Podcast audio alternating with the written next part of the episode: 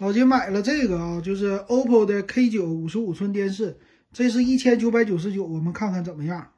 然后这电视呢，我刚刚拆箱，我们家老款的电视这个三十二寸的，它的这个挂件里边缺个螺丝，螺丝原来的太大了，不能用。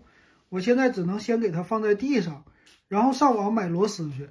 这个挂件呢，你看家里边已经有现成的了，你只要把后边的螺丝给它换上去，这个架子就能用了。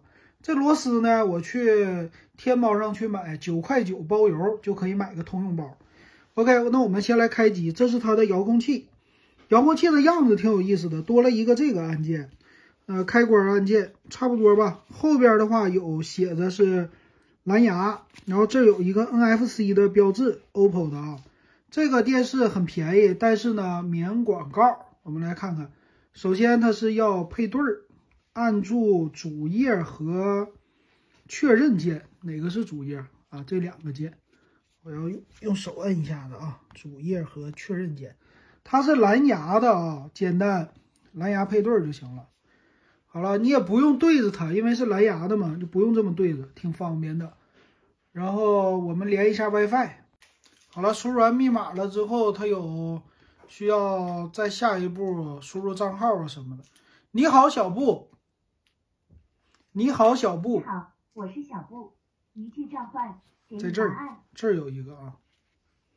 好，你好，小布。然后要安装应用，我们先不管它啊，给它跳过。看一下它的样子，这个后边是壁纸啊，这并不是电视坏了。然后现在连接到家里边的 WiFi，看看这个速度怎么样？我们先来感受一下，网速看来不太咋样啊，稍后更新一下。这是里边的画面。然后大家可能都关注的是它能自己装 APP 吗？这里有酷喵、芒果、奇异果，这个是很多自带的。然后我找一个视频看一下啊，我们先把这个。自己装 APP，我的应用软件商店，我比较关注这个。嗯，我自己的应用还挺多的啊。哎，健身教练，我们看一看，这开启的速度，大家感受一下，速度怎么样？我觉得还可以啊，比我之前的家里另外一个小米电视强一些。然后找一个课吧，叉叉五，这怎么都老年的课呢？随便听一听，感受一下。这个加载速度还可以啊，然后听听声音，大家听听音质啊。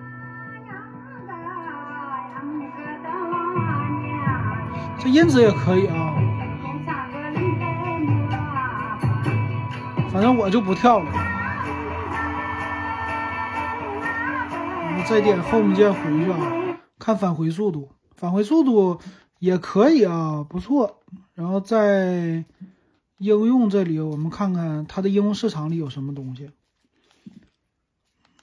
这反应速度可比之前老金的小米电视强多了。嗯，小米电视买了有年头了，现在反应速度明显变慢啊。哎，哎呀，它这个速度也不行吗？啊，要等。开启自动更新，OK。这是应用商店，应用商店里，我这个想给我父母装一个抖音，看看他有没有抖音呢？我们来搜一下，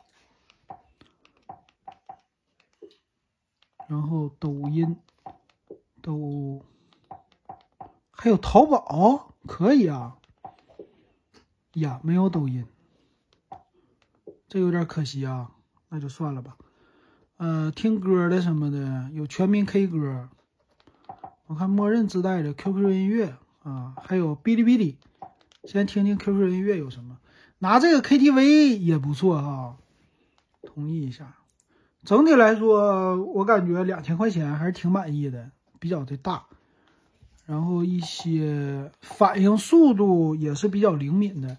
最后我感受一下 4K 的极清啊。随便感受一个这个邪不压正，看能播放吗？免费的，感受一下啊。